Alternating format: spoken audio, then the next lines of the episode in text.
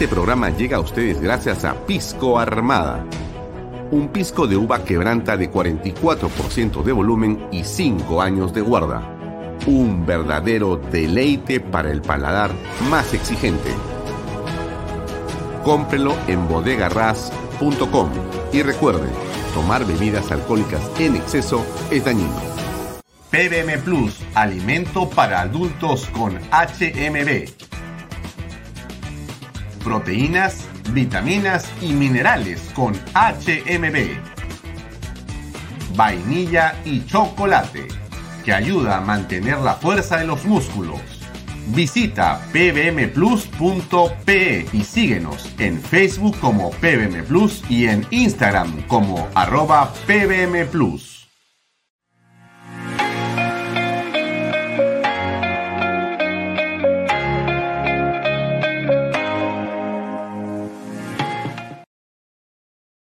Bienvenido a la familia Sarcleti. Contamos con más de 20 años construyendo momentos especiales en más de 21 establecimientos ubicados en Lima y provincias. Tenemos la variedad de carta más grande para compartir en familia, con amigos o simplemente tomarte un tiempo para ti. ¿Estás listo para vivir la experiencia Sarcleti? Indupark, lotes industriales desde 300 metros cuadrados. Págalos en 6 meses sin intereses. Indupark Crece con los expertos en desarrollo. ¿Qué tal amigos? ¿Cómo están? Muy buenas tardes. Son las 6 y 32 minutos. Hoy es lunes 17 de octubre. Gracias por estar con nosotros en esta edición de Bahía Talks por Canal B, el canal del Bicentenario. Como siempre les digo, nos pueden seguir por mis redes sociales. Hoy día, específicamente, hoy hay aparentemente alguna eh, complicación con Facebook. Eh, hay un problema con la red social, no eh, podemos conectarnos, pero es la única. Estamos igual saliendo en directo a través del Twitter, del YouTube, estamos en LinkedIn también, en mis redes sociales y también estamos saliendo por las redes sociales de Canal B, también estamos saliendo por las redes sociales del diario Expreso y estamos, por cierto, en directo como todos los días, a través de Best Cable, Canal 95, que es el canal de Canal B. Bien, eh, gracias por estar con nosotros. Hoy tenemos a un invitado muy interesante. Él es el doctor eh, Wilber Medina. Es un eh, conocido constitucionalista, procesalista, un abogado que también ve asuntos de carácter penal y eh, va a conversar con nosotros en torno a lo que ha sido eh, una de sus ponencias en las últimas horas sobre qué camino hay para la suspensión eh, del presidente Castillo, ¿no? Una suspensión obviamente constitucional y como corresponde a todas las, digamos, propuestas o conversaciones que tenemos en este medio. Quienes siguen Canal B, yo le agradezco a usted por acompañarnos todas las noches, eh, ven y, escuchan que siempre las propuestas a las cuales nos referimos nosotros están absolutamente dentro del cauce constitucional, dentro del imperio de la ley, dentro de lo que marca eh, aquello que dice la Carta Magna que se puede hacer. ¿Por qué digo esto? Porque todavía escuchamos eh, voces o comentarios de personas en realidad eh, que nos apena mucho que siendo aparentemente eh, relativamente informadas sigan apelando o sigan sosteniendo que pedir la vacancia del presidente Castillo, estar defendiendo o hacerle caso o escuchar con atención y con preocupación lo que ha propuesto en su eh, denuncia constitucional la doctora Patricia Benavides, la fiscal de la Nación, dicen que eso es golpismo, que eso es golpe de Estado. Eh, básicamente en una retórica que no es de ignorantes, porque no creo que las personas que digan eso sean ignorantes, pero sí evidentemente son manipuladoras, ¿no? Lo que quieren es engañar a mucha gente que distraída cree que cuando uno dice que eh, va a hacer lo que dice la Carta Magna, como no les gusta, eso es golpismo. Y entonces comienzan coincidentemente con la misma cháchara y prédica que tiene Pedro Castillo y sus defensores, todos ellos acusados de ser parte de una organización criminal. Es decir, que, bueno, que eh, en realidad lo que ocurre aquí es que estamos frente a quienes no quisieron o no reconocen el resultado electoral del año 2021, de un grupo de periodistas, de un grupo de empresas, de la oposición, del parlamento, en fin, todo lo que eh, construyen en un imaginario que en realidad a estas alturas y después de la, digamos, eh, enorme y copiosa y eh, más bien concentrada evidencia que hemos visto, resulta ridículo. Así es. señalar que el señor Castillo o quienes creen o creemos que Castillo tiene que responder por lo que está ocurriendo, eh, y quienes decimos eso, sabemos que no es golpismo y por eso es que estamos tratando desde todos los puntos de vista, desde todos los medios, de exigir explicaciones. Explicaciones que el gobierno, por supuesto, no está dispuesto a dar, en lo absoluto. En realidad, este es un gobierno, el de Pedro Castillo, un gobierno a la deriva completamente. Castillo, lo único que sabe hacer o deshacer es eh, la colocación de sus amigos o amigotes en puestos claves de la administración pública. Lo único que ha logrado, digamos, hacer con, eh, digamos, eh, rigurosidad y con perseverancia, ¿no? Porque tenemos un año y cuatro meses en los que, por todas las revelaciones que hemos ido viendo, y por los 190 elementos de convicción que están en la eh, denuncia de la fiscal de la Nación, apreciamos que ha sido una labor realmente en la que no ha cejado.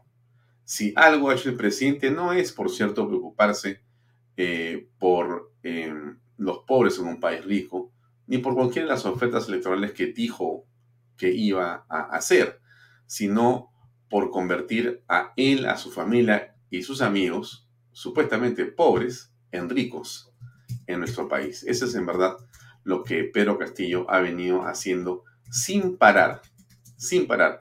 Y esto que yo le digo, obviamente no es eh, un dicho, no es mi imaginación, sino es lo que usted puede leer y puede apreciar en esa acusación, o mejor dicho, en esa denuncia fiscal. La diferencia entre una y otra cosa, es decir, entre acusación y denuncia, por cierto, es muy importante que usted eh, la conozca. Déjenme ponerle por eso este pequeño video que lo encontré en la página de la Fiscalía. A ver, vamos a, aprender un poquito. Y eso siempre es importante para esos medios de comunicación. A ver, escuche usted. Si ya sabía lo que le voy a contar en minuto y medio, no lo mire. Pero si no lo sabía, para la oreja. De la Nación, una acusación ¿Ha presentado la fiscal de la Nación una acusación constitucional? No. La fiscal de la Nación ha presentado una denuncia constitucional que es un documento formulado una vez concluidas las diligencias preliminares que hayan permitido recabar elementos de convicción para determinar si los hechos denunciados tienen efectivamente contenido penal. En general, una denuncia constitucional puede ser interpuesta o por un congresista, él o la fiscal de la nación o un ciudadano agraviado y debe señalar la comisión de algún hecho delictivo cometido por algún alto funcionario o aforado durante el ejercicio de sus funciones. Por otro lado, la acusación constitucional es la consecuencia de la denuncia constitucional. Se llega a este punto luego que la Subcomisión de Acusaciones del Congreso la califica como procedente y es votada ante el Pleno para su formulación. Este proceso es competencia exclusiva y excluyente del Congreso de la República. En consecuencia, denuncia constitucional no es igual a acusación constitucional. Bien, esta eh, aparente eh, disquisición, este detalle frente al cual se habla de acusación o de denuncia, podría eh, parecer, digamos, una eh, conversación eh, irrelevante. Sin embargo, de esto se cogen eh, los que están detrás de Pedro Castillo para decir que lo que ha planteado la doctora Patricia Benavides es ilegal e inconstitucional. Obviamente, la doctora eh, Patricia Benavides, en su calidad de fiscal de la Nación, no puede presentar una acusación constitucional contra el presidente de la República. Lo que sí puede es hacer lo que ha hecho, denunciar un hecho. La acusación le corresponde de manera exclusiva y excluyente al Congreso de la República. Eh, hoy día a las 7 y 20, solamente para que no le quede eh, duda, vamos a tener como invitado al doctor William Medina. Disculpen por la tos. Bien, ahora hablemos de otro tema que también nos parece central y es que la semana pasada, como usted recordará, estuvimos conversando en torno a aquello que se produciría de manera inminente el día sábado, que era una marcha, una protesta.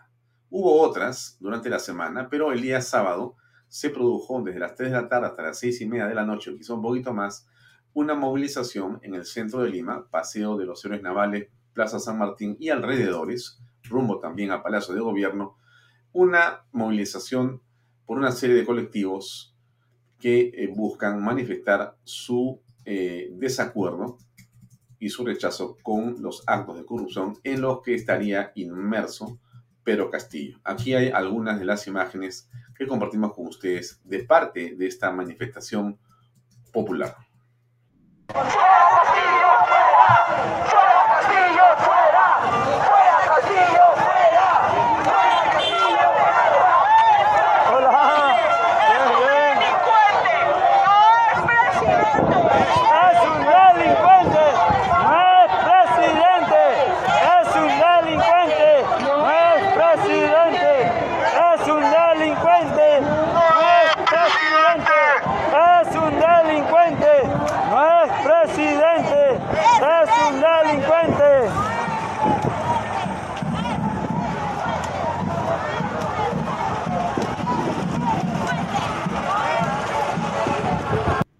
Bueno, después el tema pasó un poquito a mayores y aquí viene la siguiente imagen.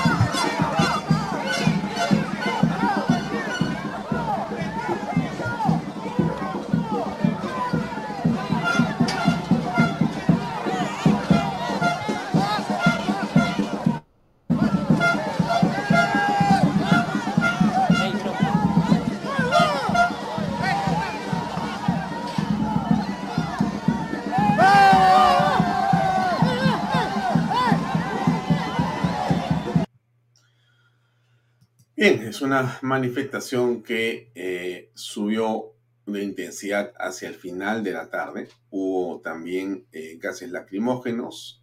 Hemos eh, visto algunas otras imágenes.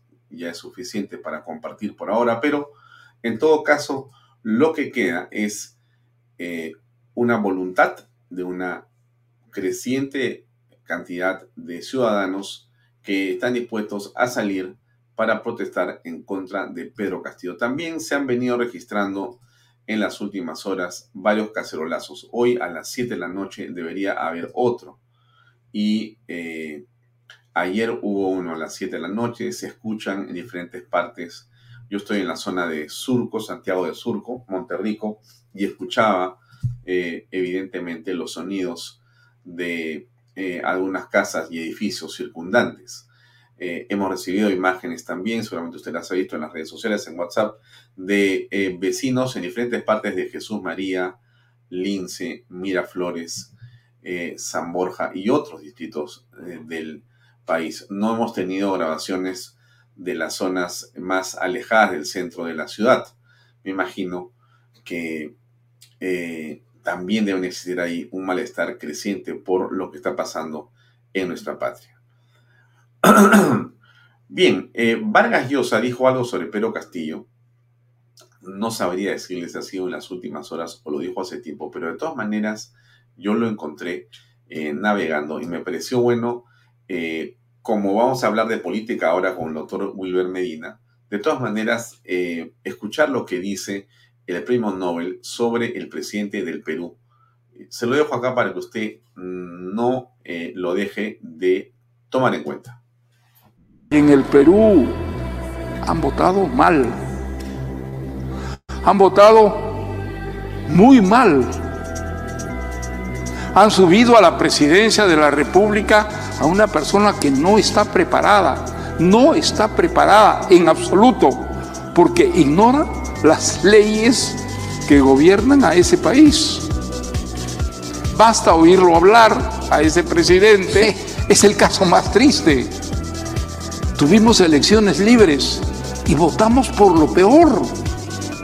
Votamos absolutamente por lo peor. ¿Han escuchado ustedes al presidente del Perú? ¿Han sentido la vergüenza que he sentido yo escuchándolo? en la televisión, en la radio. ¿Es eso un presidente de un país moderno? Es una vergüenza, es una vergüenza. Y yo como peruano lo reconozco inmediatamente. No podemos tener presidentes así y, pensar en el progreso. No podemos tener presidentes de esa manera. Y quienes votaron se equivocaron, se equivocaron radicalmente. Fue una gravísima equivocación de los peruanos.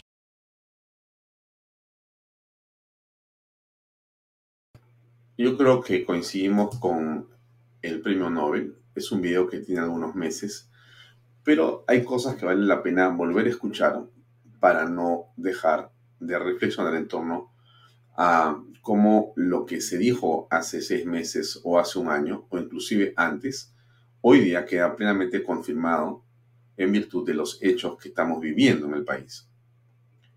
Seguramente usted coincide conmigo en, esta, en este programa, en este canal, que dicho sea de paso, tiene la misma cantidad de tiempo que el gobierno de Pedro Castillo, porque nosotros iniciamos la primera transmisión el 28 de julio de 2021 dijimos desde el primer día que miramos con expectativa, pero no eh, sin enorme preocupación lo que había sido las mentiras que advertimos durante la campaña presidencial. Mentiras en manos de la señora Boluarte, del señor Pedro Castillo, del señor Cerrón y a todos aquellos que acompañaban a esa, digamos, cosa extraña que se llama Perú Libre, que llevó finalmente al gobierno, a Pedro Castillo. Todo eso lo veníamos nosotros comentando in extenso, de una u otra manera, antes de que Canal B apareciera, pero sí ya en Vaya Talks antes inclusive del 28 de julio del 2021. Pero cuando nace Canal B, nosotros iniciamos la transmisión y dijimos que bueno, este era el presidente del Perú y lo que había que hacer era continuar ordenando ordenadamente en el proceso institucional. Y transmitimos esa eh, primera, digamos, aparición del presidente de la República, ¿se acuerdan ustedes? Eh, con sombrero y con su disfraz boliviano. En realidad eh, es una, digamos, imagen que, sinceramente, ha sido una de las más deprimentes que hemos visto en la historia del país, ¿no? Quizá uno de los 28 de julio más extraños, por decirlo menos, ¿no?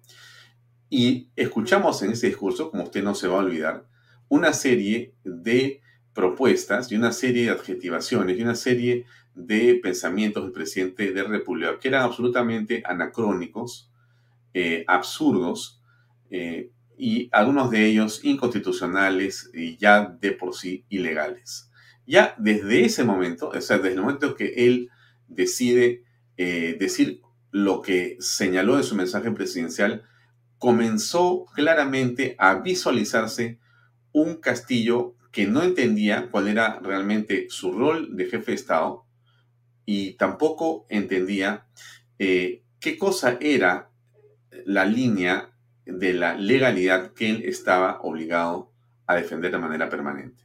Era evidente lo que estamos apreciando ahí. Ustedes se acordarán que él hablaba no solamente de que quería convertir su palacio de gobierno en un museo, vender su avión presidencial, entre un montón de cosas más, bajarse el sueldo él, bajar el sueldo a los parlamentarios, en realidad a los ministros de Estado, una serie de cosas que él sabe o no sabe, perdón, o, si, o si los ignoraba, no sé, pero en todo caso que eran absolutamente eh, inapropiadas, por no decir ilegales. Pero ese ha sido, eh, digamos, el papel de Pedro Castillo desde el principio. Pero Castillo ha sido un hombre, ¿cómo se refiere Vargas Por eso lo he traído a colación, para que usted también recuerde qué pensaba de Pedro Castillo hace un año y cuatro meses. Seguramente usted tenía ya sus dudas, ¿correcto? Pero esas dudas se han venido comprobando de manera fehaciente y de manera permanente. Ahora bien, em, alguien me mandó unas imágenes de muchos soldados eh, que salían a caminar por Barranco en la noche del viernes o sábado. ¿Ustedes han visto esas imágenes? A ver, se las pongo acá para que simplemente la tengan anotada, ¿correcto? Azul. Chorrillos. El ejército en las calles. Ah, ¿cuántos son?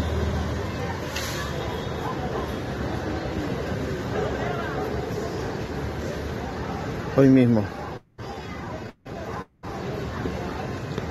Donde se van todos ya camuflados con sus armas, con sus mochilas, todos. ¿A dónde irán? A Palacio no creo, ¿no?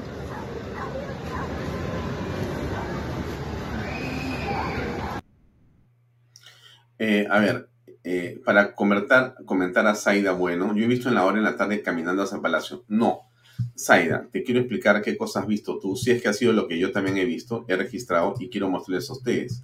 Esa imagen que le, que le he puesto es eh, una que eh, hemos visto varias personas en las redes sociales el día sábado o el día eh, sábado en la madrugada, viernes para sábado en la madrugada y corresponde a un grupo de reservistas que, mejor dicho, no reservistas, miembros de la Fuerza Armada del Perú están haciendo ríos, trabajo. El ejército es en las calles. Efectivamente, es el ejército, no es ah, que esté en las calles como es el amigo, en realidad son eh, miembros del ejército, soldados que están haciendo una maniobra, que están haciendo eh, seguramente un entrenamiento, como lo hacen, ustedes lo han visto seguramente, si ustedes caminan por Barranco Chorrillos, los han visto correr o nadar o marchar, porque están ahí muy cerca los fuertes, desde donde se reúnen para hacer sus ejercicios militares. Estos son miembros del el ejército peruano. Esta es una cosa, ¿correcto? Ya. Otra cosa, otra cosa es lo que hoy día hemos visto y le muestro lo siguiente. al Congreso para pedir a nuestro presidente que cierre el Congreso ya. Acá están todos nuestros hermanos reservistas de todas las provincias, de todas las regiones están aquí. Ahora, pues que salga el Fujimorismo. ¿Dónde está el Fujimorismo? No los vemos ahí. Se esconden como unas ratas.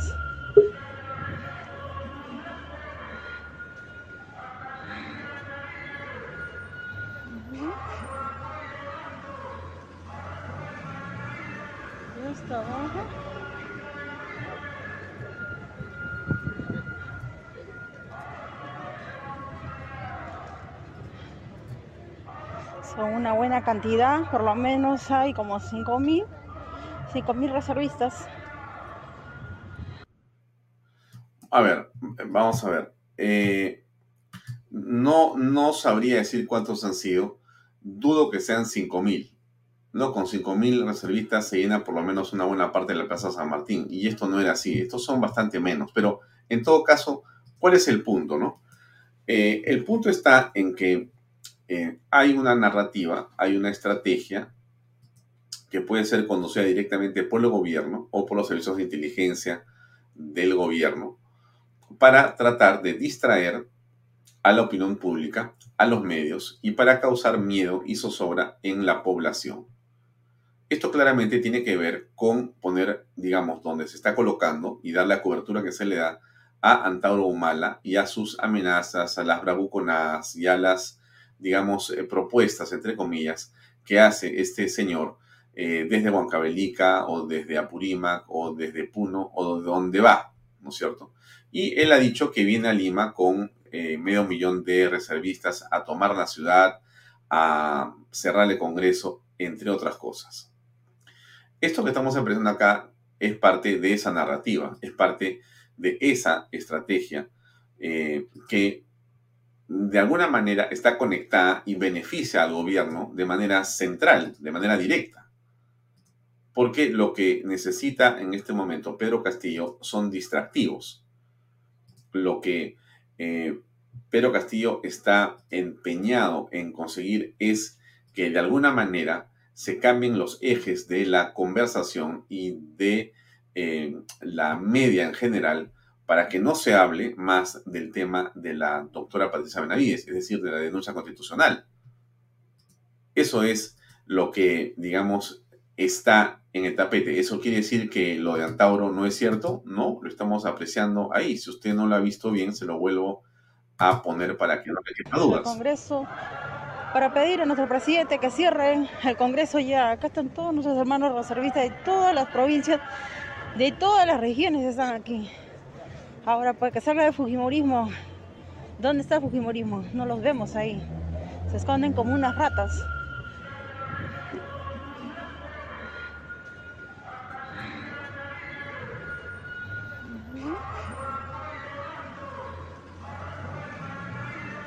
Está abajo.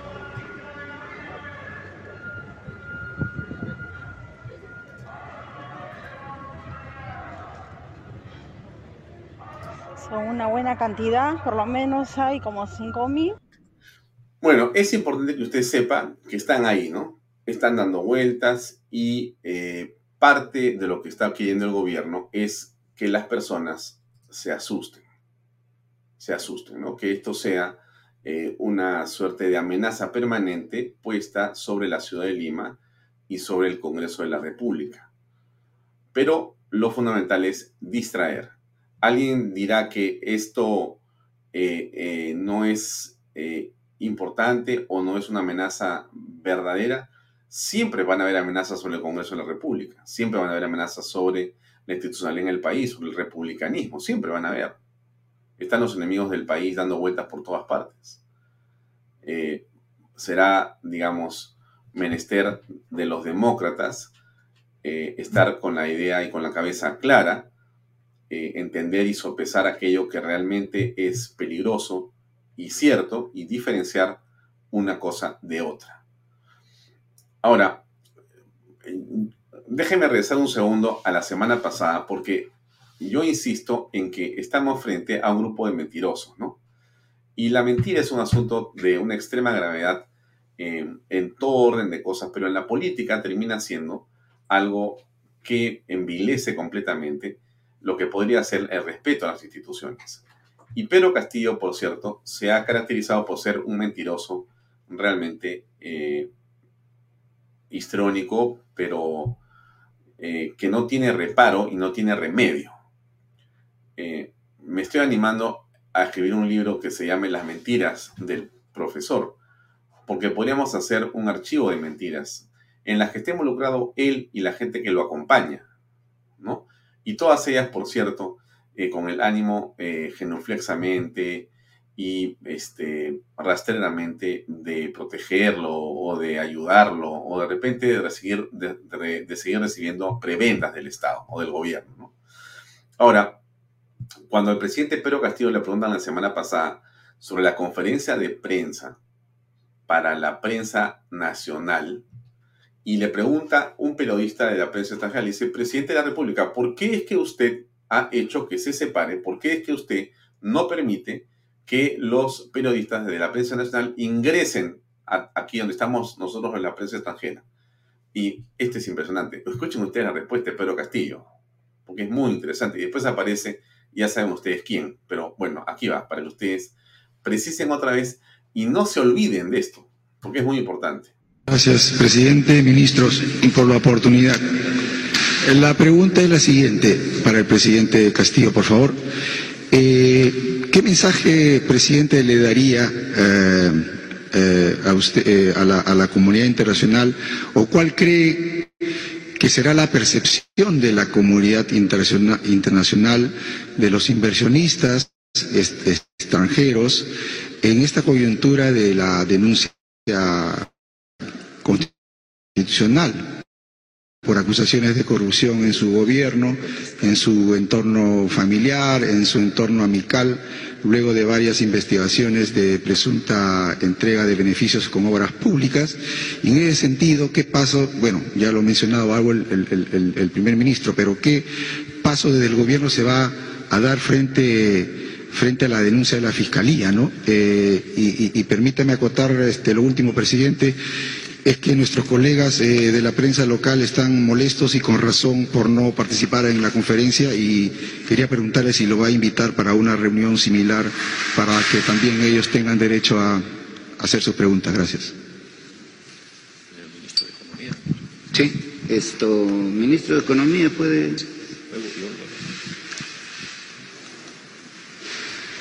O sea, la pregunta es para Pedro Castillo y se la ceden al ministro de Economía, que no tiene nada que hacer. Ahora, ¿qué es nuestra Economía? A ver, escuchemos qué dice. Buenas noches.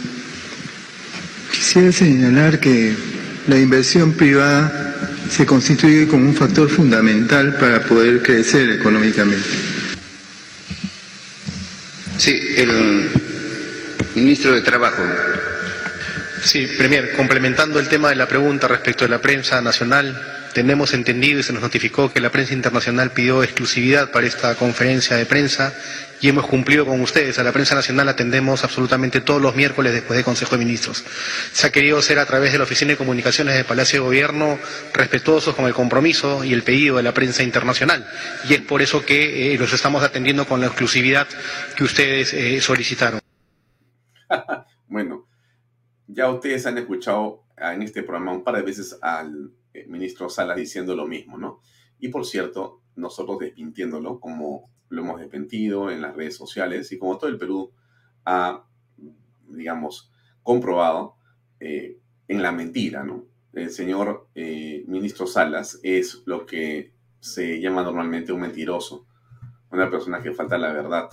En un funcionario público, esto debería ser motivo cuando tiene un, eh, digamos, carácter político, debería ser motivo de renuncia. Un ministro de Estado no puede mentir eh, como lo ha hecho flagrantemente, pero la mentira para estas personas eh, ya no es un asunto que podría molestarlos, ¿no? Ya se ha convertido en un modus, no sé si la palabra es vivendi, ¿no? Pero sí creo que es un modus operandi, ¿no? O sea, no sé si es un modus, un modo de vivir, pero sí de operar. Y aquí lo tienen nuevamente al inefable, Salas hablando hoy en la puerta del Palacio. Hay algo importante con respecto a tu pregunta. Nosotros somos ministros de Estado, por lo menos quien te habla desde febrero de este año. Estos hechos que se están dando y suscitando son del año pasado. Nosotros no formamos parte de, de ese gabinete. Entonces, quienes podrían de pronto responder esas preguntas es el anterior gabinete o anteriores ministros. Nosotros no ten- ni siquiera conocemos a esas personas. Y si hablamos de proyectos.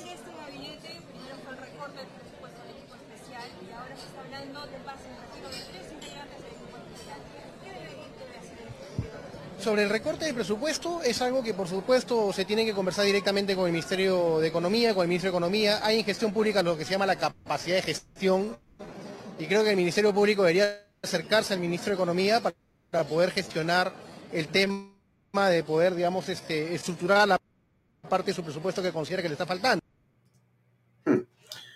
Bueno, ese es eh, nuestro ministro Salas, ¿no? El, inefable ministro Salas. Eh, algo que está ocurriendo en los últimos minutos es esto que le pongo yo en pantalla. Y tiene que ver con eh, la recolección de firmas que se está llevando a cabo en este momento en el Congreso de la República. En este momento eh, existe este documento que usted está viendo en pantalla, que corresponde a eh, la recolección de firmas para la tercera vacancia contra Pedro Castillo. Ya hay sumadas, o había sumadas hasta las 7 de la noche, 22 firmas de las 87 necesarias. Eh, algunas de los eh, nombres que vemos ahí tienen que ver con, eh, me parece que es Adriana Tudela, el congresista Quiabra, veo también eh, a la doctora Echaíz, veo a, eh, creo que esta es Patricia Juárez, efectivamente, eh, veo a José Cueto también, y veo a, em, mm, ¿quién más está acá? Bueno, son los que he visto, los que, logro reconocer. Hay otros que tienen firmas, digamos, más que extrañas y que, cuyo nombre no logro, no logro descifrar. Pero esto es lo que se está produciendo en este momento. Ese documento me lo acaban de enviar del Congreso de la República. Se está llevando a cabo esta firma. Van 22, como yo le dije, 22 eh, congresistas han estampado su firma ya en esta tercera vacancia, en esta tercera solicitud o intención de vacancia eh, presidencial. Deme un segundo. En esta, en esta eh, solicitud, en esta, eh, digamos, corrida de firmas, no está todavía el Fujimorismo. Eh, Zaida, bueno, pregunta, pensé que eran 50.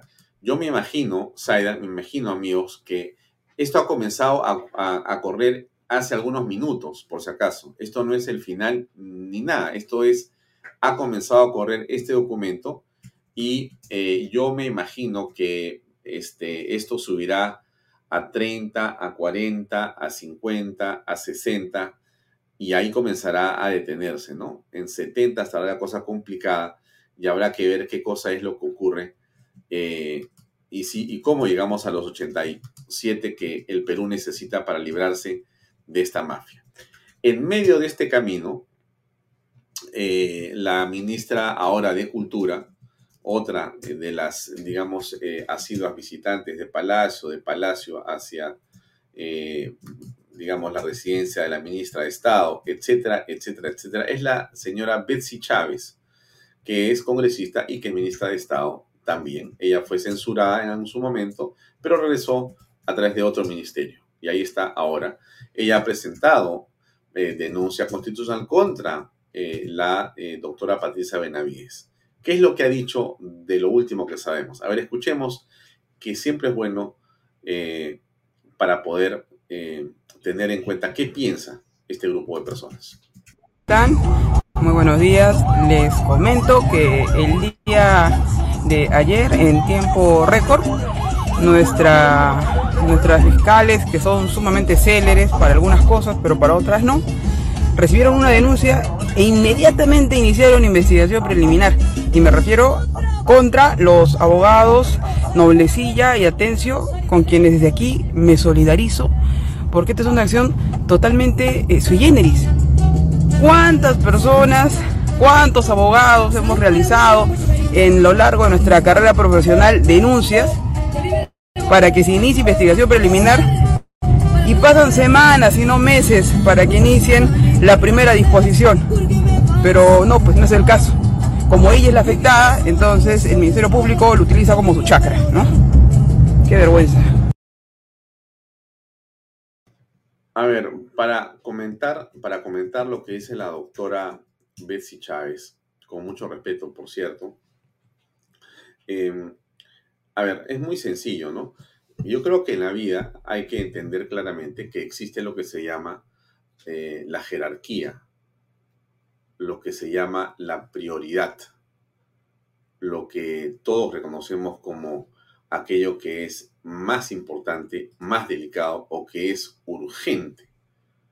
Un político como ella, me extraña que no tenga la capacidad para poder razonar, salvo que sea simplemente un deseo de querer argumentar algo para llamar la atención, para salir en TikTok o para distraer, como es, digamos, la práctica de este gobierno.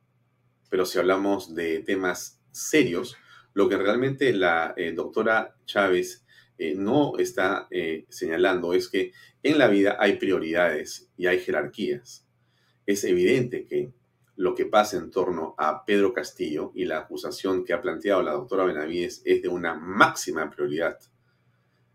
Es el máximo de jerarquía de quien la presenta en el lado de la Fiscalía, porque es la Fiscalía de la Nación, y contra quien va, que es el presidente de la República. Y por esa máxima jerarquía y por esa urgencia y por esa, digamos, gravedad de lo que implicaría de ser cierto, dado que existen 190 elementos de convicción en casi 400 páginas de argumentación, merece, por cierto, que la eh, Fiscalía, el Congreso de la República y todas las instituciones eh, meritúen y prioricen la discusión de este tema, antes que cualquier otra cosa más. Entonces, cuando dice, me extraña que yo como abogada presento, se demoran meses y esto lo hacen inmediatamente, el Congreso es rápido, ¿cómo es tan rápido? Bueno, ¿y qué cosa cree que hay que hacer la doctora eh, Chávez, con todo respeto?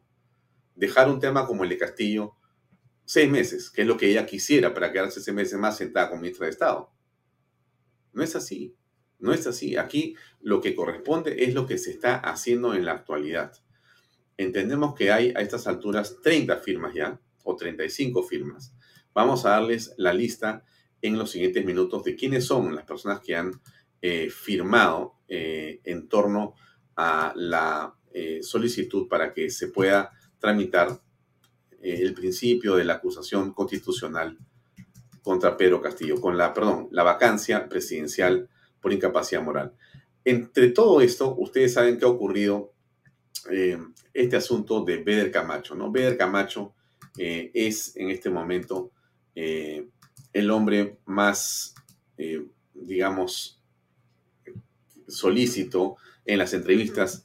Eh, su nombre ha aparecido en los medios en las últimas horas porque todo hace indicar, y sabemos que ya es así oficialmente, que él es ya un colaborador eficaz. Y evidentemente su explicación es que él no ha robado él no ha tocado un sol ni ha estado cerca de ello. Pero él ha eh, dicho y está dispuesto a hablar, a decir eh, su verdad. Frente a esto hay una serie de elementos de enorme, digamos, gravedad que complican las cosas nuevamente a Pedro Castillo. Se supo que Beder Camacho visitó en agosto embajadas como la de Venezuela y México para pedir asilo para prófugos a nombre de Pedro Castillo. O sea, Beder Camacho, que ustedes lo ven en la imagen que han capturado varios eh, eh, medios, estuvo realmente empoderado por el presidente de la República para poder gestionar estas beneficios o estas salidas eh, de impunidad para los que estaban vinculados a los temas que estamos conociendo en las últimas horas. Entonces, Beder Camacho se acogió ya a la, a la colaboración eficaz y ha dicho que ha recibido una serie de amenazas de muerte. Una serie de amenazas de muerte.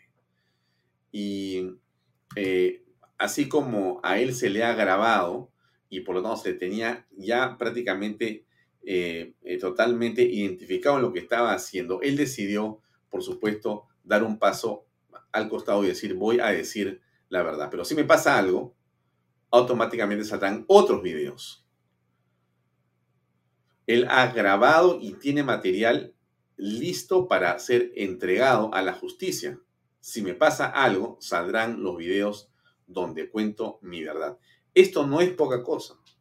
Esto no es algo que podamos pasar como un tema menor. Esto representa un asunto de extrema gravedad a estas alturas. Y ya se convierte en una piedra en el zapato para Pedro Castillo que pone la atención a los límites y a los extremos. ¿Qué cosa dijo eh, Beder Camacho hoy en la mañana que estuvo con eh, Nicolás Lucar? ¿Qué fue lo que mencionó en torno a este tema? A ver, escuchemos un segundo, por favor. Discúlpame, Nicolás, pero es un tema que está en la carpeta fiscal y yo tengo que mantener la reserva del caso. Te agradezco, Nicolás. Eh, eres el primer medio de comunicación que me he comunicado, porque siempre con la transparencia. Y yo lo único que le pido en este momento a la fiscal, a la fiscal de la Nación, al ministro del Interior, que me brinde las garantías para mi familia. Pero si creen que matando a ver, macho, van a callar esto, yo les digo públicamente que yo tengo grabado un video donde estoy contando mi verdad. O sea, voy a contar mi verdad, voy a seguir contando mi verdad, pero también he hecho una protección, que si a mí me pasa algo, automáticamente saldrán los videos. Ahora, yo me pregunto y le pregunto a usted, amigo de Bahía Talks, que tiene la amabilidad de seguirnos en este programa, ¿quién cree usted que es digamos, el grupo de personas que amenazan al señor Beder Camacho. ¿De dónde viene esa amenaza? ¿Dónde está el temor de Beder Camacho? ¿Por qué es que él dice si me pasa algo? ¿Quién lo está, digamos, ajochando? ¿Quién quiere que desaparezca? ¿La Fiscalía de la Nación o Pedro Castillo y sus huestes? ¿Usted qué piensa al respecto? ¿Quién está detrás? Él dice que es la organización criminal. Así ha dicho, es la organización criminal la que me quiere a mí desaparecer. Bueno, eso es de lo que vamos a conversar a continuación con nuestro invitado, con el doctor eh, que nos acompaña en este programa. Déjenme poner la imagen de nuestro invitado que está aquí con nosotros. Wilber, tenemos un poco de lentitud en Internet en este momento. Wilber Merida ya está con nosotros conectado y vamos a conversar in extenso. Vamos a ver si podemos incorporarlo a la conversación. Wilber, ¿cómo estás? Buenas noches. ¿Cómo estás, Alfonso? Buenas noches. Se me escucha bien, ¿no? Ahí, ahora sí, perfecto. Ahí está. Baja un poquito más tu cámara, por favor, si puedes. Para lucir esa corbata amarilla y gris que se ve muy bien. Listo. Wilber, un gusto, gracias por acompañarnos. Eh, muchas cosas de qué conversar, pero yo te he escuchado en las últimas horas eh, eh, esbozando, esgrimiendo una posible salida constitucional a esta crisis. ¿Cuál es tu posición y tu pensamiento en torno a lo que está pasando en este momento en el país con la acusación de la doctora Patricia Benavides contra el presidente Pedro Castillo? Claro que sí. Mira, Alfonso, y como todo peruano, estamos un poco preocupados por esta grave crisis por la que atraviesa el país, inédita ciertamente, porque en los 200 años no hemos tenido ningún presidente que se le impute cargos tan graves, no solo uno, sino se le inicie ya seis carpetas y creo que se viene la séptima carpeta, y todos con indicios o evidencias muy sólidas al punto que casi en todas tiene delatores. Entonces, personas de su entorno que han participado de la comisión del delito, que se declaran culpables y además están manifestando lo que han visto y lo que han oído y de lo que ha ocurrido. Entonces, estamos claros que esta crisis se tiene que dar por el Congreso. Pero estamos claros también que ya ha habido intento de vacancia, de acuerdo al 113 de la Constitución, para declarar la incapacidad moral permanente, pero para eso se necesita una votación calificada. Entonces, eh, lo que ocurre en el Parlamento es muy importante en los precedentes, así como en el sistema de justicia. La jurisprudencia cuenta en la práctica parlamentaria o en la hermenéutica parlamentaria, también cuentan los precedentes en casos iguales cómo se procedió, si es que hay algún vacío o no hay alguna regulación precisa. Bueno, pues yo he estado viendo cómo podemos hacer, porque 87 votos no vamos a conseguir por obvias razones. El señor Castillo pues ha sido muy astuto, porque inteligente no es, de tapar a congresistas.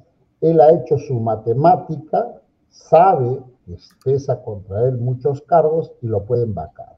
Entonces ha hecho sus sumas y restas, ha capturado mediante prebendas que le ha ofrecido a los congresistas y tiene sus números y está convencido de que no se va a llegar a los 87 votos. Entonces, ¿qué cosa estoy planteando yo? Mira, Alfonso, el año 2000, en noviembre, después del 14 de septiembre, me parece que fue el video que se propaló Curi Montesinos, donde se le entregaba dinero y se cayó el régimen, el señor Fujimori adelantó las elecciones y todo, y luego funge un viaje al exterior y renuncia, y no renuncia por fax. Eso es, también es un mito, hay que decirle a la gente. Él renuncia y manda un propio que se llama, una persona que trajo el documento firmado, llegó a la mesa de partes y lo presentó. Y eso era su carta de renuncia. Pero sin embargo, sus odiadores, sus, adversarios ideológicos, y hay que decirlo, la izquierda, la izquierda caviar, tanto era el odio que perfectamente hubiera agarrado la carta de renuncia, ya habían recortado el mandato de su mandato, de los congresistas, ya había convocado elecciones y estaba renunciando. Lo que hubieran hecho y lo racional era coger la carta de renuncia, se, daba cuenta al Pleno, se aprobaba y sucesión presidencial. ¿De acuerdo? Eso debió ser. Pero fue tanto el odio, Alfonso, que ellos dijeron, no, no, no, no vamos a hacer que se vaya por renuncia, lo vamos a votar, lo vamos a votar por la puerta falsa, o lo vamos a destituir porque eso es un demérito para este señor, lo consideran un bandido. ¿Y qué hicieron? Echaron mano de la figura de la vacancia, que a ese momento, el 2000, no tenía precedente alguno porque no había ocurrido ningún caso. Y la vacancia era, se presentaba una moción, se sometía al pleno, se hacían los debates se le concluían los debates, se daba cuenta del proyecto de la resolución legislativa que declaraba la, la vacancia por incapacidad moral, se votaba, 66 votos y suficiente. Eso es lo que pasó con el, con el señor Fujimori y acá te voy a leer el número de la resolución legislativa que lo tengo acá. La resolución legislativa que declara la incapacidad permanente la permanente incapacidad moral del presidente de la República y la vacancia de la presidencia del 21 de noviembre del año 2002. La resolución legislativa lleva como número 009-2000. ¿Por qué te hago esta precisión como antecedente que muy importante? Después de esta vacancia del señor Fujimori de noviembre del 2000, Ya todos sabemos lo que ocurrió, sucesión, sucesión presidencial, el señor Valentín Paniagua se hace, incluso se cambia la mesa directiva en el Congreso, el señor Valentín Paniagua asume, se da cuenta y él se va a Palacio de Gobierno a cumplir el mandato los nueve meses, quien tenía dos, dos agendas, llevar a cabo las elecciones y mantener un poco la estabilidad política en el país durante ese gobierno de transición. Y eso es lo que ocurrió.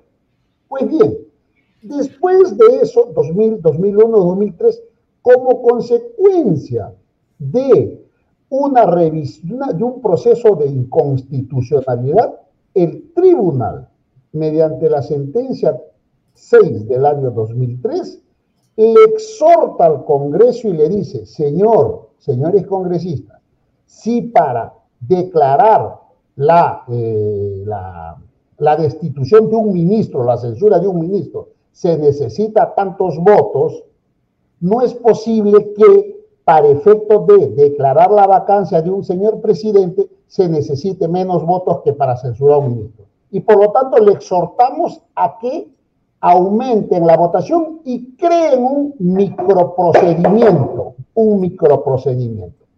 ¿Qué hace? Coge esa flor el Congreso del señor Arbor Landini, perdón, el Tribunal de Arbor Landini y el señor Ferrero en el Congreso agarra, cogen esa flor y, y hacen una reforma, perdón, una adición al artículo 89 del reglamento. Y le crean para la vacancia por incapacidad permanente un microprocedimiento. Le crean la vacancia. Perfecto. Ahí quedó. O sea, el 113 respecto a la vacancia por incapacidad moral ha, ha tenido un caso donde se ha hecho sin ninguna variación cuando nació en su origen y luego, y tuvo un producto, la vacancia del señor Fujimori el año 2000, y luego se ha mantenido así y tuvo el segundo precedente, la vacancia del señor Vizcarra, eh, del señor Vizcarra con 105 votos, se superó la valla. Recuerda usted que se le invitó una primera vez, que no se alcanzó la votación y luego la segunda. Entonces, la vacancia ha tenido una la figura de la vacancia ha tenido un producto que es Fujimori sin modificación y luego otro producto que es eh, Vizcarra con modificación. Correcto. Ambas son constitucionales, ambas son constitucionales porque así estaba prevista en la Constitución. Hecho este precedente, Alfonso, lo que yo estoy planteando es lo siguiente. El artículo 114, que es el siguiente a la vacancia, dice se puede suspender al presidente de la República, uno, suspender, no destituir, no vacar, no, suspender, transitoriamente hay que entenderlo, por, dice la norma, incapacidad, no dice si esa incapacidad va a ser, eh, puede ser moral, puede ser física, no dice ninguna, tampoco dice plazo, ¿por qué tiempo? Entonces hay que entender que no es destitución. Entonces, como ¿cuál es, el artículo, perdón? ¿Cuál es? El 114.1 de la Constitución, que literalmente te voy a leer, y dice lo siguiente. Se puede suspender al presidente. Acá está. Ahí está, ahí está en la pantalla. Ahí está, 114. Dice, el ejercicio de la presidencia de la República se suspende por, uno, solamente vamos a, a meternos al uno, incapacidad temporal del presidente declarada por el Congreso. Entonces, para mí, Wilber Medina, como eso no tiene una regulación adicional, lo que esto, se, esto cómo se aplica. Un señor congresista o varios o de manera conjunta, de manera colegiada, suscriben una moción y dicen, a la luz de las graves denuncias, de los gravísimos cargos que le ha hecho la fiscal de la Nación vía denuncia constitucional, estoy proponiendo que esa, ese texto se cambie y se le dé forma de moción. Y ahí están los argumentos sólidos evidencias objetivas de que el señor hoy por hoy, Castillo, está o resulta incapacitado para ejercer la presidencia de la República porque viene perturbando la acción de la justicia, lo que para mí es motivo suficiente para declarar, para sustraerlo del cargo temporalmente. Y tú me preguntarás, y nuestros, nuestros oyentes nos preguntarán, ¿y por qué plazo? Estoy proponiendo los 36 meses que dura la investigación, porque en las seis carpetas, al ser organización criminal, estas van a durar 36 meses. Entonces, para que no siga perturbando la acción de la justicia, suspender en el ejercicio de la presidencia al señor Castillo por 36 meses, en estricta aplicación de este artículo 114. Y voy a ir más, y voy a ir a los precedentes. Tengo en mis manos, Alfonso, la moción la moción presentada, la moción de orden del día 10, 10.651, presentado el 30 de septiembre a las 8 y 3 de la noche al Congreso de la, a la mesa de partes y por lo tanto oficialía mayor, suscrita multipartidariamente por diversos congresistas, más de 30, más de 30 congresistas, ¿correcto? Mm. ¿Cuándo la presentaron? El 30 de septiembre de 2009. ¿Quién era el presidente en ese tiempo encargado del despacho? El señor Vizcarra. Y fíjate, ¿qué se, qué se dice en la introducción? Por menos se, le, se, se, se, quiso suspender al señor Vizcarra y se quiso ejecutar el 114.1. Dice, los congresistas de la República que suscriben de conformidad con los dispuestos del artículo, en el inciso D del artículo 68 del reglamento del Congreso, señala que las mociones de orden de día son propuestas mediante las cuales los congresistas ejercen su derecho a pedir al Congreso que adopte acuerdos sobre asuntos importantes de, para los intereses del país.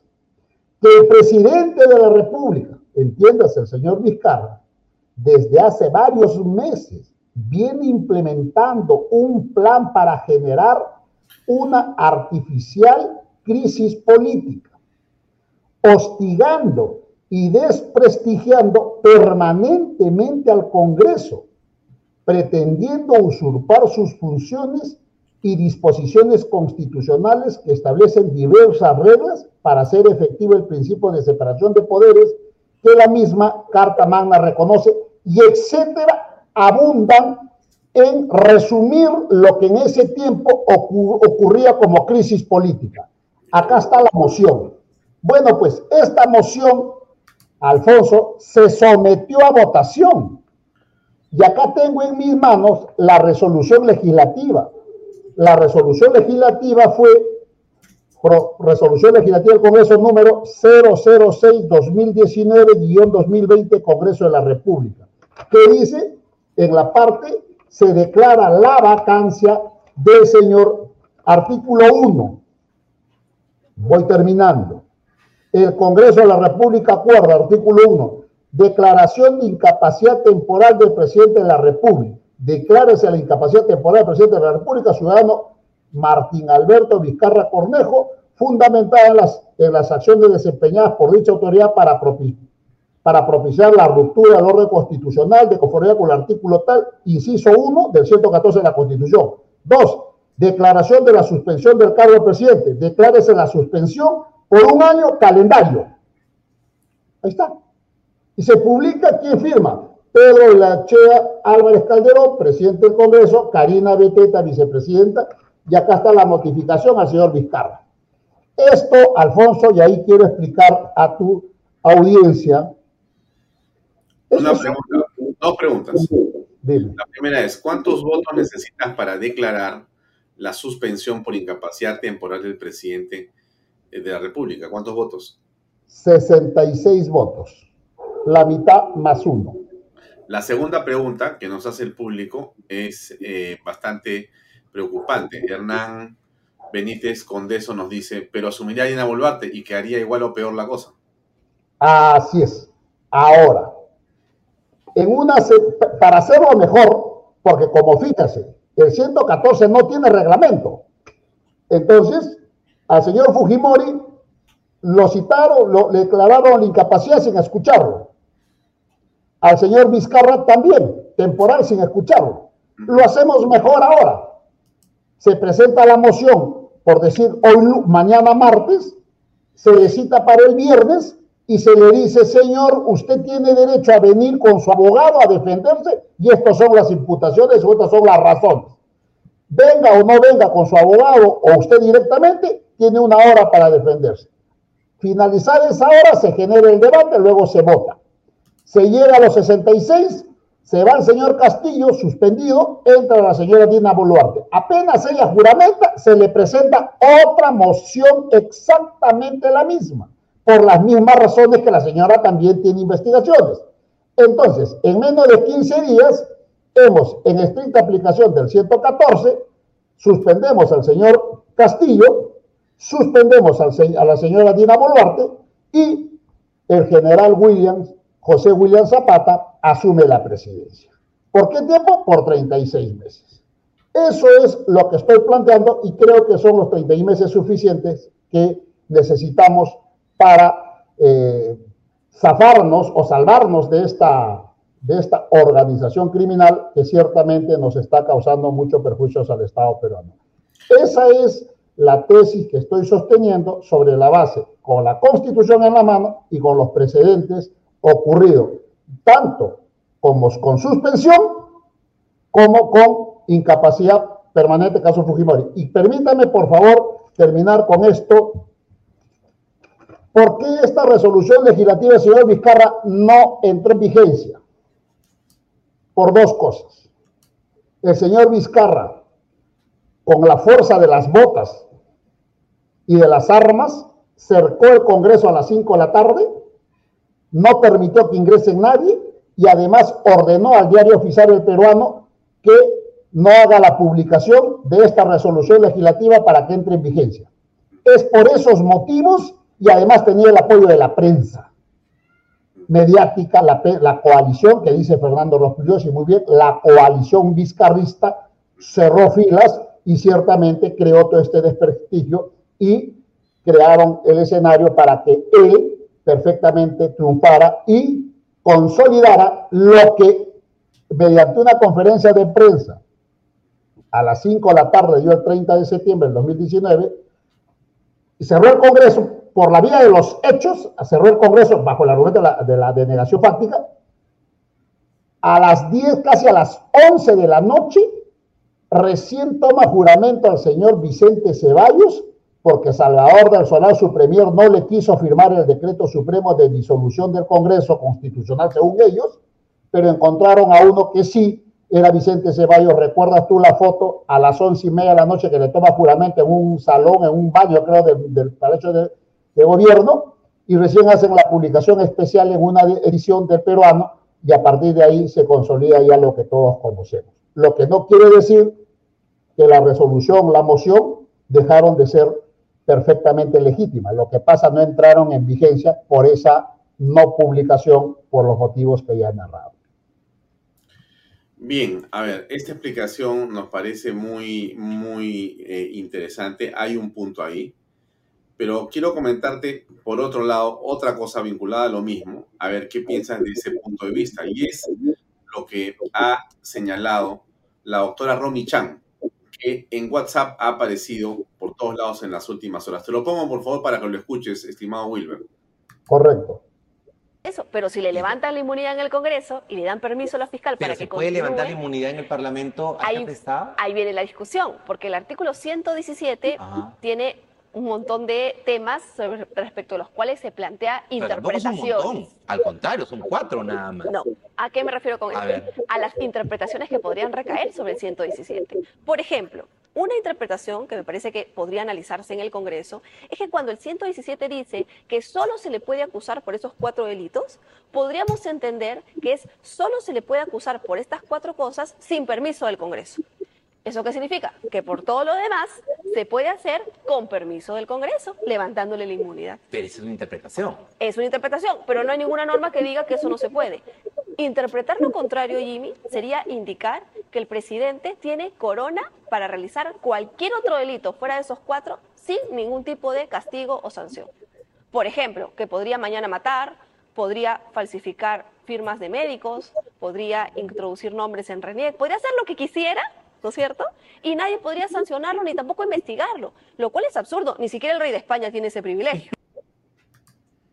Mm, ¿Qué te parece? absolutamente de acuerdo con Romy. Ella le está dando un enfoque ciertamente de contenido penal. Yo estoy absolutamente de acuerdo con ella. Solamente agregar a todo lo que ha dicho es que el 117 ni ningún artículo de los 207 que tiene la 206 que tiene la Constitución, ni el preámbulo de la Constitución, ni ninguna constitución en el mundo va a ser instrumento para que los presidentes elegidos asalten el Estado.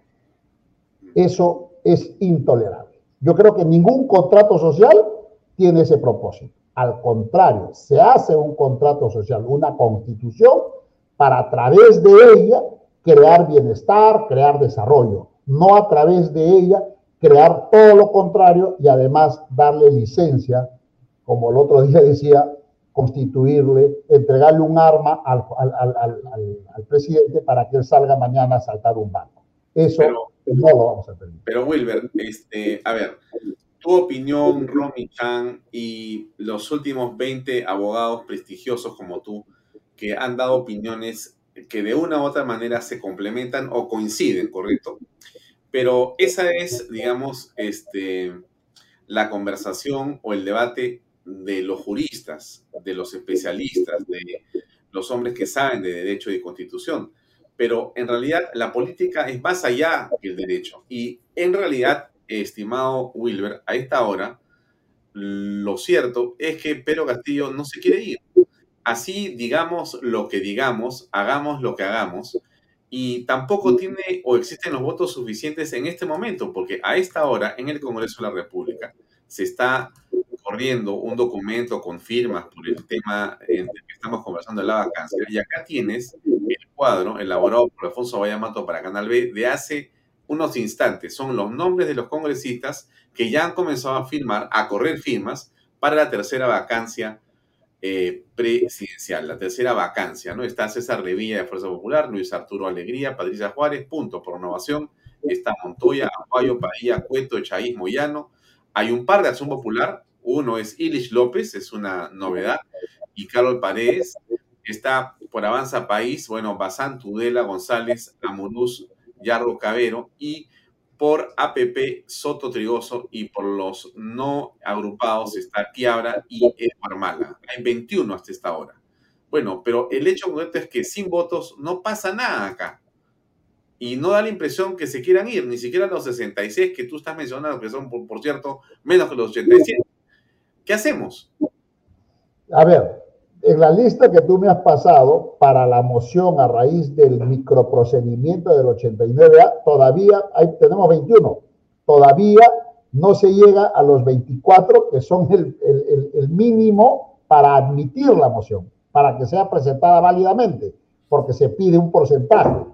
Todavía no llega, o sea, todavía tienen que seguir buscando. Por eso insisto, respecto a la, a la vacancia vamos a tener dificultades objetivas respecto a los votos. No se va a llegar, estoy seguro de eso.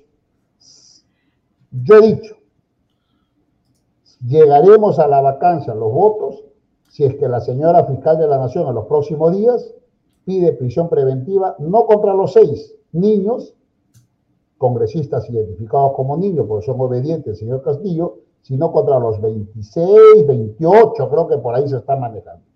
Si no se le pide prisión preventiva a ellos, entran y se, los expulsa, vienen los, los otros. Y esos otros, estoy seguro que vendrán ya bastante premunidos de que tienen que ser objetivos, porque creo que en los medios se ha hecho el fin de semana, nos han ilustrado las votaciones, las visitas a Palacio, las obras conseguidas, los puestos conseguidos, entonces hay causa-efecto. Entonces, eso ha sido muy astuto el señor Castillo con toda su gavilla para conseguir, para impedir llegar a los 87. Pero, Alfonso, creo que si llega el Congreso van a existir 66 valientes congresistas. Por ejemplo, una muestra es Illich, este congresista de Acción Popular, que ya un poco por cuidarse en salud está diciendo que va a firmar la moción. No sabemos si va a firmar al, al final en el Pleno. Esa es otra cosa. Una cosa es que firme la moción, otra cosa es votes a favor en el Pleno, que es lo que va. Y en el Congreso, como tú bien, y lo reduzco en eso, así como se dice que en el fútbol los goles son amores y no buenas razones, en el Congreso, lamentablemente, lo que vale son los votos. Entonces, yo estoy planteando, así como tú dices, otros, otros abogados, colegas, también estamos planteando algunas salidas inconstitucionales. Creo, desde mi punto de vista, esta podría ser, y quisiera que esta moción, que agarre la denuncia, que le dé forma de moción, la doctora Glaice Chaiz. ¿Por qué digo la doctora Glaice Chaiz? Porque ella, como ex fiscal de la Nación, estoy seguro que hará una presentación de la ponencia o sustentación de la ponencia en el Pleno de manera elocuente, de manera brillante y creo que tiene la capacidad para persuadir a sus colegas para que firmen, para que voten en verde a favor de esta suspensión temporal por 36 meses.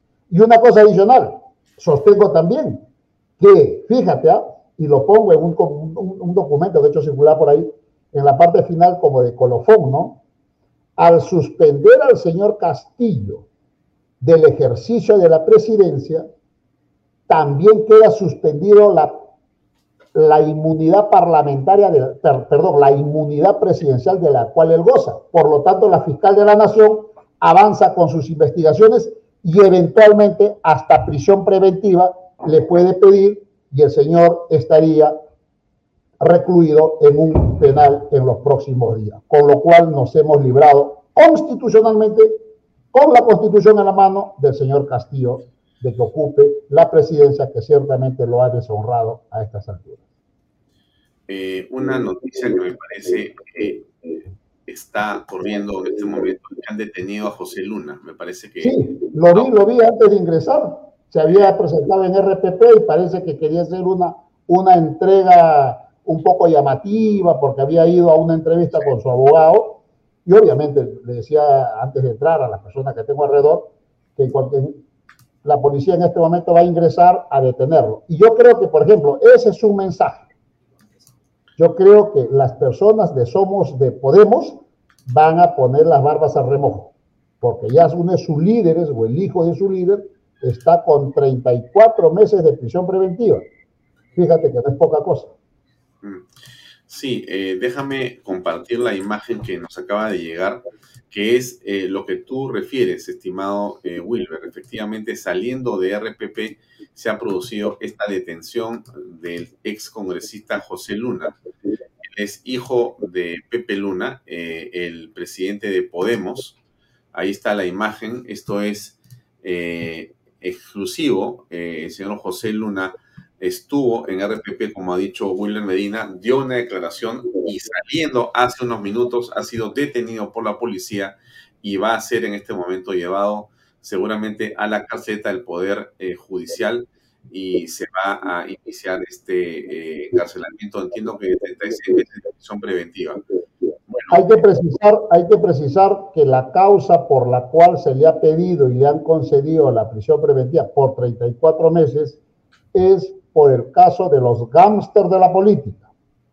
Estas conexiones que tenía Podemos con algunos, según la tesis fiscal, algunos ex miembros del desaparecido Consejo Nacional de la Magistratura, con gente de la RENIEC y la gente que pusieron, según la Fiscalía, en la OMP. Por, ese, por esa carpeta es que, y además como no se presentó, porque la lectura era el día de hoy de la decisión, y al no presentarse se dispuso la inmediata ubicación y captura. El señor, me imagino, que ya sabía, y ha querido hacer que no vayan a su casa, sino se fue a un medio de comunicación a hacer una especie de descargo y sabía, pues sabiendo que ahí está Mateo, gran amigo mío, es su abogado, y ha dicho, bueno, haz una declaración acá, y igual sales y te van a capturar, que es lo, lo, lo, lo, lo que corresponde, ¿no? Ahora, el señor, claro, va a apelar y esto de acá se revisará, pues no sé, a ver, viene en noviembre, diciembre, de repente en enero se lo estará revisando recién la sala y no sé, no sé los detalles, pero creo que las cosas están bien avanzadas, creo que será confirmado y ahí imagino ya tendrán que pedir también ya su desafuero, ¿no? Una pregunta, eh, estimado Wilber. En tu experiencia, ¿tú consideras que esta imagen que estamos apreciando en los medios y que va a dar la vuelta en, todos los, en todo el mundo, de alguna forma puede servir de reflexión en otra persona, de acicate, puede ayudar a que se entienda cuál va a ser el destino de los señores congresistas de la República tarde o temprano? Sí, el efecto inmediato es en los niños de Podemos. De eso no me cabe la menor duda. Y un detalle más. Fíjate que el señor hoy por hoy es electo regidor de la Municipalidad de Lima. No hay que olvidar ese detalle, Alfonso. Recuerda que ese, este señor eh, Morales era teniente número alcalde. Número, claro, teniente alcalde de la lista de Urresti. Sí. ¿No? Entonces, ya perdieron fuerza y yo creo que cuando tu líder cae en desgracia, ya los demás pues tratan de buscar y salvarse, ¿no? Esta figura que estamos viendo, esta imagen que estamos viendo ahora, está diciendo un mensaje directo. La justicia tarda pero llega, porque este es un caso muy maduro del 2018. Estamos cuatro años después, fíjate cómo se está maquinando, porque claro, se ha recabado prueba objetiva. Una cosa adicional, la declaración en la mañana a primera hora, lo escuché en vivo, de casualidad ciertamente, porque no escucho esa emisora, el señor Beder Camacho ha hecho unas declaraciones muy, muy fuertes y creo yo, sumado a esta imagen, pronto tendremos novedades y creo que todas estas cosas se van a desencadenar de tal manera que van a buscar salvarse, por lo menos en este último tramo, los que en algún momento le negaron al país la posibilidad de la vacancia del señor Castillo. Eh, ¿a, ¿a, cuál te refieres lo de Beder? Acá tengo algo de Beder Camacho, quisiera compartir para que tú lo escuches, pero antes Beder, eh, antes de pasar a ver, quiero seguir un rato más con lo que pasó con José Luna. Eh, ¿Esta situación de José Luna involucra a otros gángsters o supuestos gángsters de la política o termina con él? No, está su papá también, ¿eh? por si acaso. Su papá ya pagó, estuvo con prisión preventiva también por el gángster de la política. Recuerda no, que no, su papá está con prisión preventiva. Está con prisión preventiva, ¿no? O sea, pero, no, pero domiciliaria. No, claro, por lo que pasa es que a él lo capturaron y él estuvo con prisión preventiva y él fue elegido. ¿Recuerdas en COVID? Sí. Estuvo en UCI, creo incluso. ¿no? Pero fue elegido. Le tomaron juramento, ok. Ahora está, le han, le han variado, creo que por la edad, o ha, pero, ha no, no, vez- pero a Delia Esther Velasco particular dice una cosa que es muy cierta. El señor Luna, papá José Luna Galvez, creo que es, eh, es presidente de la Comisión de Presupuesto o algo así. A ver, eso es cierto. Yo te voy a decir, Alfonso, que creo que lo he dicho en otros medios. ¿Saben cuál es el negocio del señor del, co- del Congreso? Presidir la Comisión de Presupuesto. ¿Sabe quién lo ha tenido en los últimos años presidiendo la Comisión de Presupuesto? El señor Acuña. Wow. Tú no sabes lo que puedes manejar desde el Congreso presidiendo la Comisión de Presupuesto. Es allí donde ha crecido el partido de Acuña, porque ciertamente tenía, otorgaba ciertos, ciertos presupuestos a los gobiernos subnacionales, entiéndase regional y local, y a sus figuras y a sus líderes, y ahí los captaba. Entonces, es muy importante y es muy peleado. Al señor Acuña no le interesaba la de constitución, fiscalización, ¿cuál es la otra? De, de- de vivienda. No, no, no. A él le interesaba la, la comisión de presupuesto y me remito a los antecedentes de todos los presidentes de la comisión de presupuesto. Y ahora el turno fue para el señor Luna. El señor Luna preside esta comisión y es desde ahí juegan en pared para hacer estas movidas. Y justo, mira, estamos en qué, en, qué, en qué fecha? Estamos en octubre.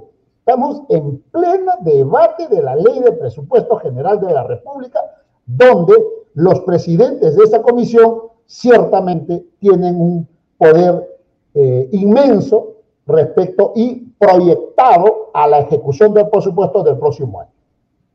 Muy buena la apreciación que nos ha dado la, la, la señora Delia Velasco, que efectivamente eso es correcto.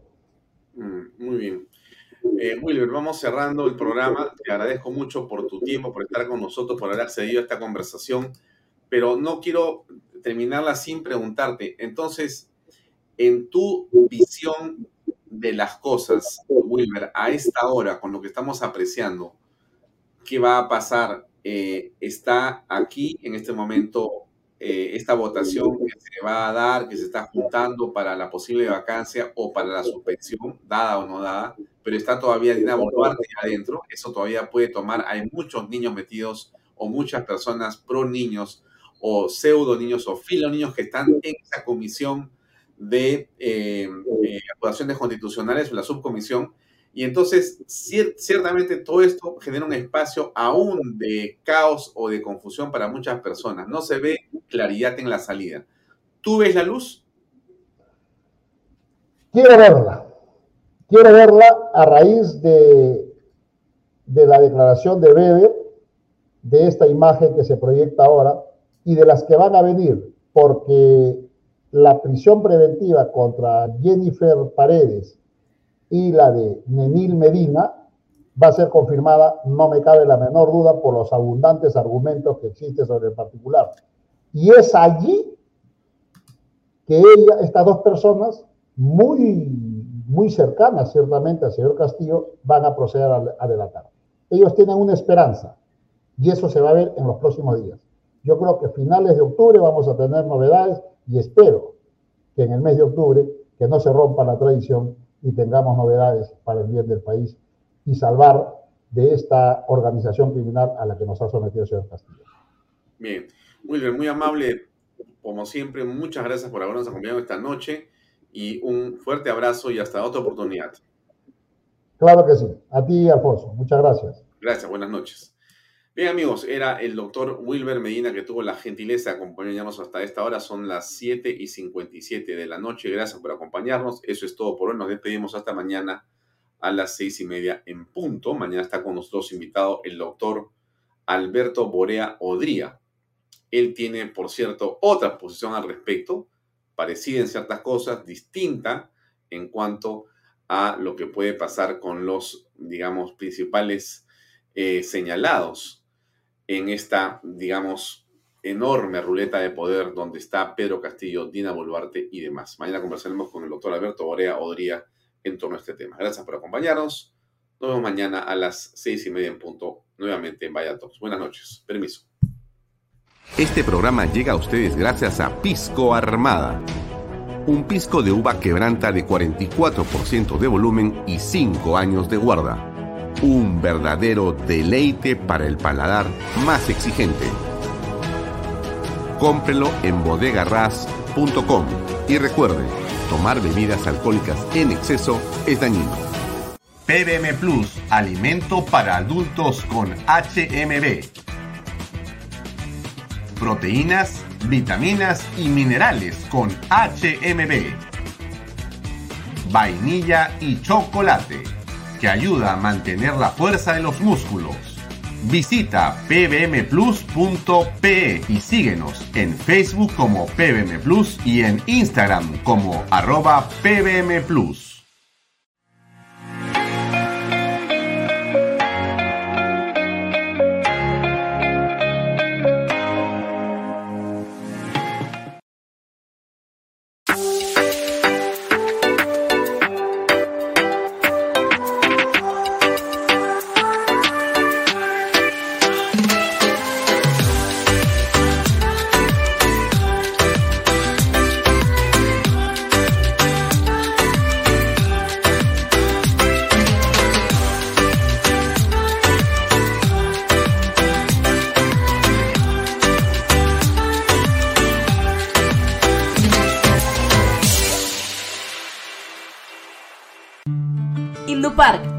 Industriales desde 300 metros cuadrados. Págalos en 6 meses sin intereses. Indupark crece con los expertos en desarrollo.